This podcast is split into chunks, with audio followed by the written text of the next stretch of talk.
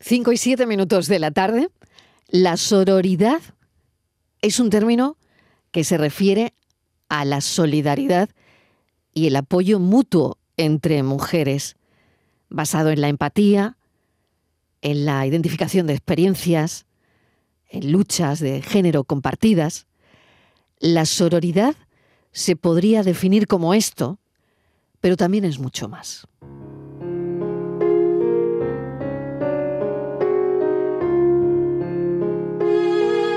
Decir bachillera equivale, pues, a decir mujer que presume de sus saberes sin tener de qué, pues ni por capacidades, piensan algunos, ni por formación, puede tener dichos saberes. El adjetivo o calificativo sustantivado puede operar en un sentido contrario si es utilizado por una mujer. En la comedia La Dama Misterio, Capitán Marino, la autora, María Laborda, utiliza el término bachillera en el sentido usual, como de nuestro.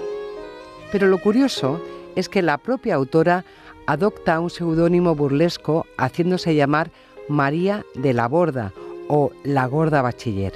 Eso en una comedia en la que la protagonista, Rebeca, después de matar al hombre que la ha dejado embarazada, aunque se casa antes con él y deja a su hijo en buena posición, se viste de hombre y se convierte en capitán marino.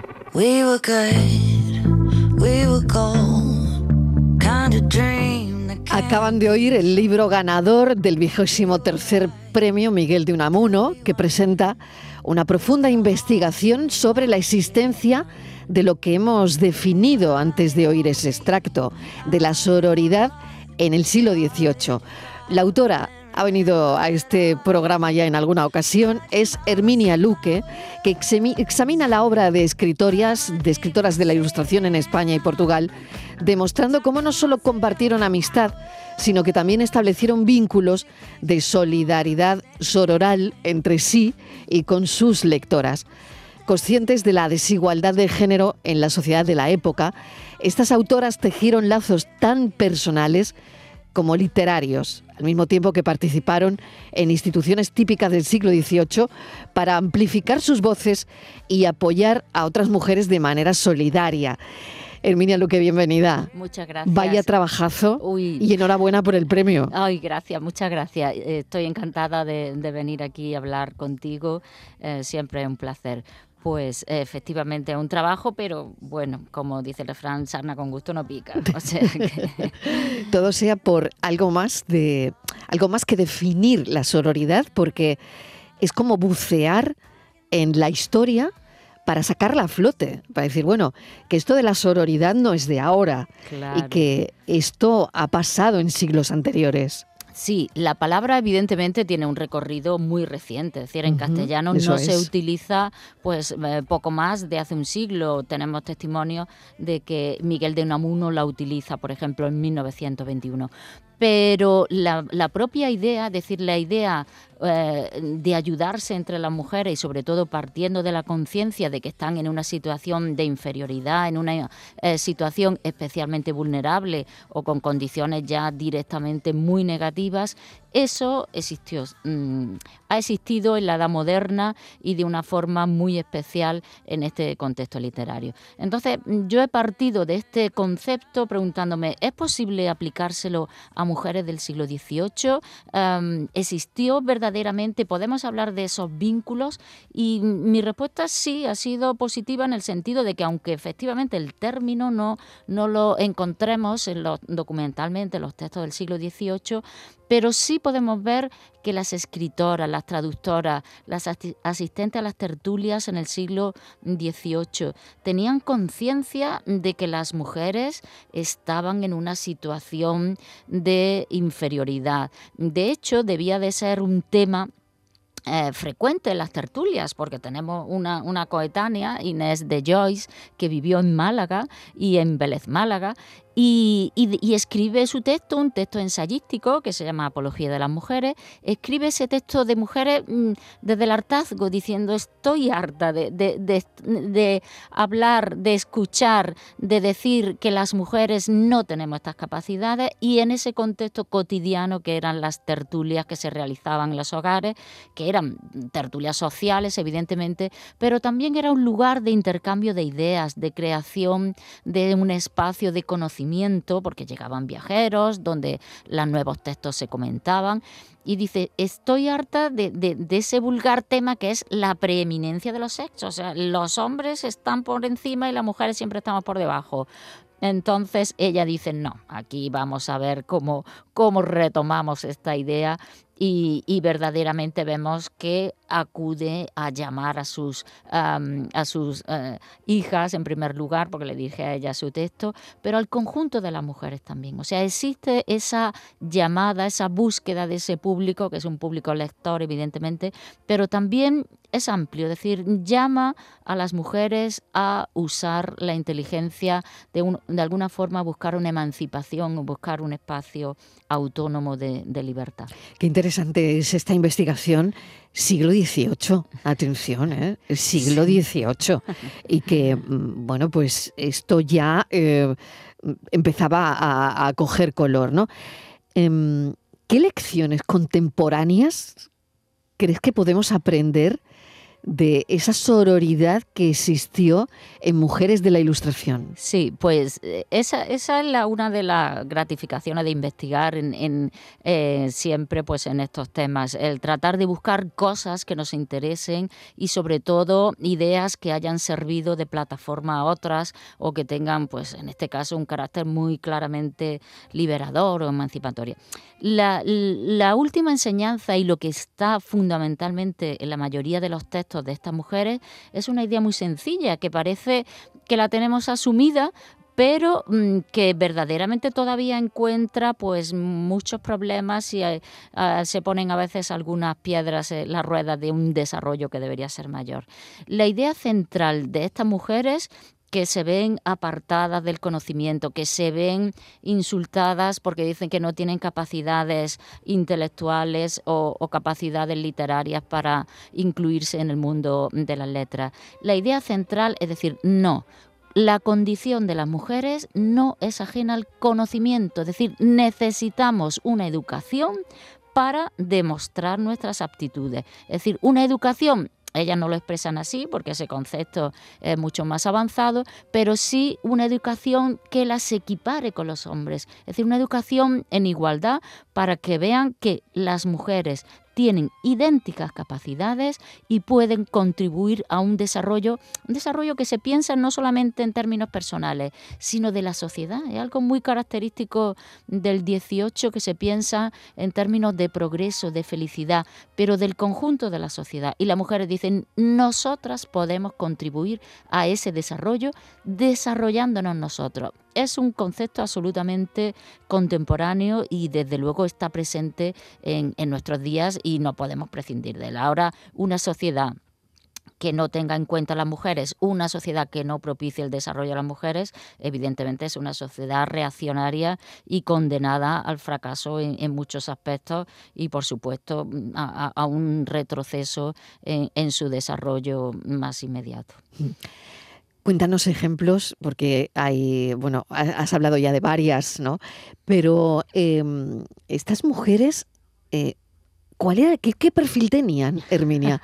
¿Qué, hacían? ¿Qué perfil tenían para, bueno, mm, dar esa respuesta ante lo que ellas consideraban injusto o darse cuenta de que realmente mm, tenían que hacer algo, ¿no? Para salir de la situación en la que estaban mm, encalladas, ¿no? Sí, eh, es curioso mm, porque es que a veces se nos escapa un poco de la imaginación, pero tenemos que pensar que son mujeres que actúan desde los márgenes. Pensemos que en el siglo XVIII y buena parte del XIX e incluso a nivel legal hasta comienzos del XX, las mujeres no asistían a la universidad, o sea, no eran mujeres preparadas desde un punto de vista que ahora consideramos importante y con, eh, es decir, consiguiendo un sistema educativo y en sus tramos superiores. Las mujeres estaban apartadas del conocimiento. El conocimiento literario, pues evidentemente se adquiría a través de los libros. Entonces, son un conjunto de mujeres, evidentemente que pertenecían a clases o bien acomodadas y,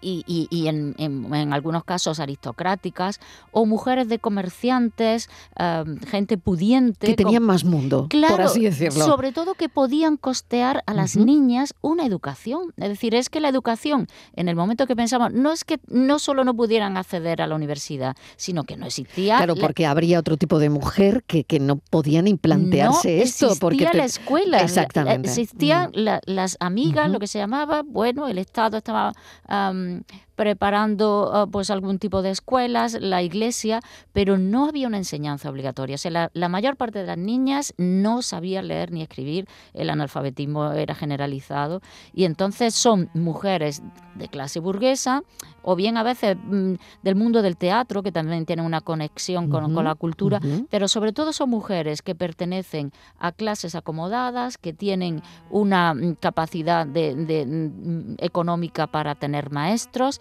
y que luego tienen vocación. Es decir, es que a partir de eso tienen que sacar una vocación que sobrepase muchos obstáculos. ¿Por qué? Porque en primer lugar, en el texto que, se ha leído aquí al principio, es que se las ridiculizaba. Las mujeres que querían saber, que discutían, que leían, que estaban al tanto de las cosas, eran bachilleras. Y bachilleras era como decir un perro verde, era como decir algo que no existe, porque las mujeres no no eran bachilleras, es decir, no accedían a ese grado y entonces, en realidad, estaban diciéndole como una cosa rara, Despectiva, monstruosa y desde luego fuera de lugar en ese contexto social. Entonces, son mujeres preparadas, mujeres con una vocación y una decidida voluntad de integrar, de aportar algo al mundo literario. Desde perfiles muy distintos. Pues esas burguesas que sabían idiomas y que traducen, eh, personas que quieren, em, por ejemplo, están viendo que no hay manuales educativos o textos o lecturas para niñas y quieren hacer o traducir un manual.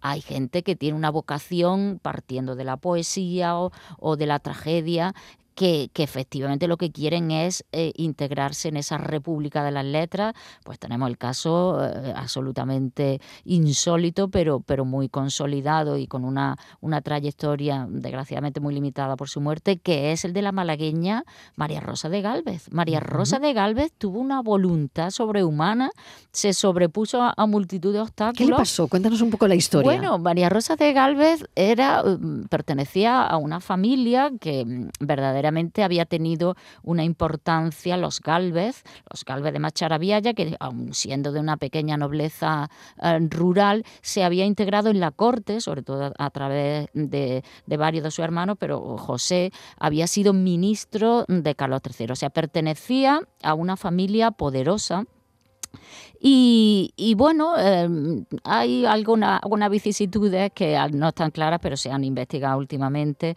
Eh, María Rosa de Galvez era hija ilegítima, no obstante la adoptan eh, a su padre, su familia, sí, la reconocen después de haber pasado por una casa de, de, expósito, es decir, después de haber sido abandonado y haber sobrevivido.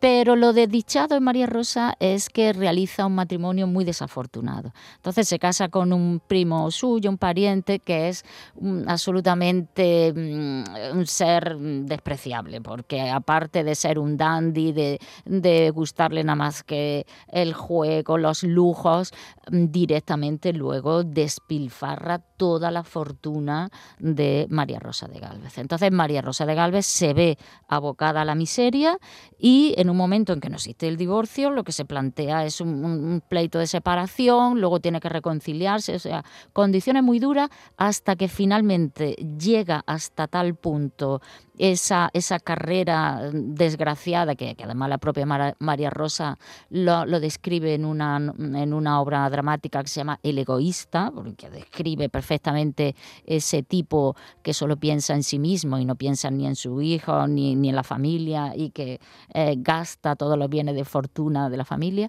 pues después mm, de, separarse de facto, porque no hay otra forma de hacerlo, ella se va a Madrid en 1801, sabemos que está ya en, la ciudad, en la capital eh, del reino, y se dedica a la literatura. Dice, yo voy a ganarme la vida y es la primera profesional del siglo XVIII. En el XVII había, eh, había habido otra, otra que es muy interesante, Ana Caro de Mayen, pero María Rosa de Galvez consigue evidentemente tirando también de sus buenas relaciones familiares, de sus contactos, de esa tupida red de, mm, en fin, de relaciones que habían tejido pues sus tíos y, su propio padre, em, tira de esas relaciones, pero también demuestra una voluntad y una asertividad enorme diciendo yo soy literata, yo voy a, a traducir, traduce obras, crea sus propias tragedias y triunfa en el teatro. Es decir, a veces tiene eh, también críticas muy severas, pero consigue representar sus obras, consigue verlas publicadas y hace una carrera dramática como no tienen muchos en este momento porque ni siquiera está definida esa función de autor que se gana la vida. Es algo extraordinariamente raro ya en un hombre en el siglo XVIII, pero en una mujer más raro todavía. Y, María, María Rosa tiene la astucia suficiente, la inteligencia de darle la vuelta a, los prejuicios. Mm, si le dicen, no, es que es una mujer y tal, dice, pues precisamente por eso, es decir, dado que soy una mujer y no hay mujeres que compongan tragedias en España o que traduzcan, pues que me reconozcan el mérito. O sea, tiene una habilidad social, pero también esa habilidad de, aprovechar en, beneficio propio ese concepto de autoría y aun siendo mujer lo reivindica mm, con, absoluta lucidez y, siendo consciente también de su falta de preparación y, en fin, ella por lo menos se disculpa en algunos momentos, pero sobre todo de su valía, consciente de su valía y de que aquí estoy yo, porque venía. porque fueron, somos, realmente. porque fueron, eh, somos. Y gracias por este trabajo, sororidad, una genealogía eh, premio de ensayo Miguel de Unamuno. Por último, Herminia, es bueno una conversación que, fíjate, llevamos 20 minutos hablando y es tan interesante, ¿no? Eh, al final eh, de, toda esta investigación que has hecho, ¿no? ¿Con qué te quedas? Porque esto, claro, tiene un impacto en, tus lectores, ¿no? Es para que tengan esa comprensión de la historia de mujeres, en, pues eso, en la literatura, en, eh, sobre la sororidad, además tan importante de mujeres que ayudan a otras mujeres en esto, que se dan la mano, ¿no? Para que eh, nos entiendan, ¿no? Pero ¿cuál ha sido el hallazgo más revelador para ti después de toda esta investigación?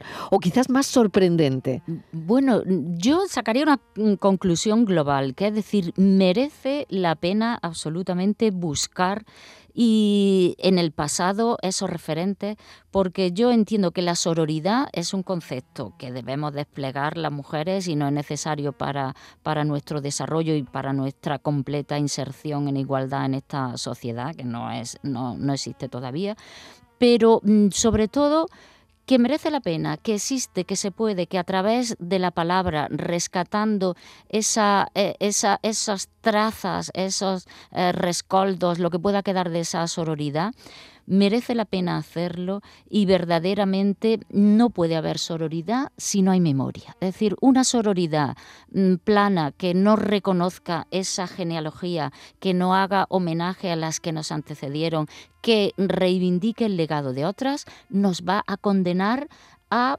exactamente perder nuestros logros, a que no se reconozcan y a que no exista una continuidad como desgraciadamente hubo a lo largo de toda la modernidad. O sea, merece absolutamente la pena recuperar ese legado histórico, literario y decir, bueno, esto es lo que hay, tenemos esa memoria, queremos preservarla y la dejamos así para generaciones venideras. Un placer. Herminia Luque, muchísimas gracias por habernos acompañado. encantada. Gracias.